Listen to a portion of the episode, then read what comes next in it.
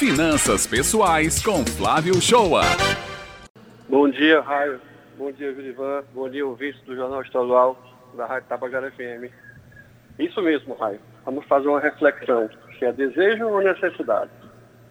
É, eu queria saber do cara ouvinte que procurasse entender e procurasse responder essas perguntas e imaginar como é a sua relação e o seu hábito com o consumo. Você faz compras desnecessárias de forma impulsiva? A ansiedade é um motor para o seu consumo? Quando de repente você está no shopping e vê um produto que te agrada numa loja, você entra e compra. Você precisa mesmo desse produto? A compra ela pode ser adiada, já que ela não estava programada. Se tiver que comprar mesmo, você fez pesquisa da compra? Eu posso conseguir um preço menor em outra loja? Baseado nessas perguntas, eu queria estimular que as respostas para isso têm a ver com o seu planejamento pessoal, o seu planejamento financeiro. É, se você possui sonhos e objetivos, essa compra, ela vai te levar mais perto dele ou mais longe? A, terceira, a primeira, a segunda é, eu tenho recurso para comprar ou eu vou comprar parcelado no cartão? E a terceira é, estou com desejo ou com necessidade? É a grande questão, não é, Raia?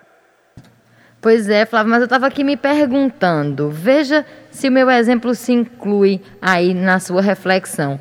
Estamos no começo do ano letivo, muita gente comprando material escolar para os filhos. Eu sou mãe e a maioria das crianças elas desejam aquele material escolar com bonequinhos específicos, personagens específicos. O material escolar já é algo que eu tenho a necessidade de comprar naquele prazo específico de tempo.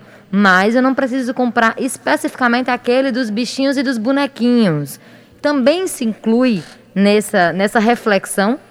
Isso inclui também, porque as pessoas elas têm a mania de pequeno costume, né, de confundir necessidade não atendida de desejo não realizado.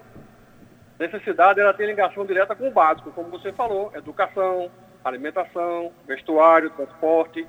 Desejo tem ligação direta com algo que vimos ou gostamos, por algo manifestado de forma externa, como uma propaganda nos seus distintos canais. Até pelo consumo feliz de amigos, que fazem de graça o relato do produto e que você acaba comprando tendo aquele desejo igual ao deles. Fique ligado porque um bom vendedor ele costuma adaptar aquele seu desejo em necessidade.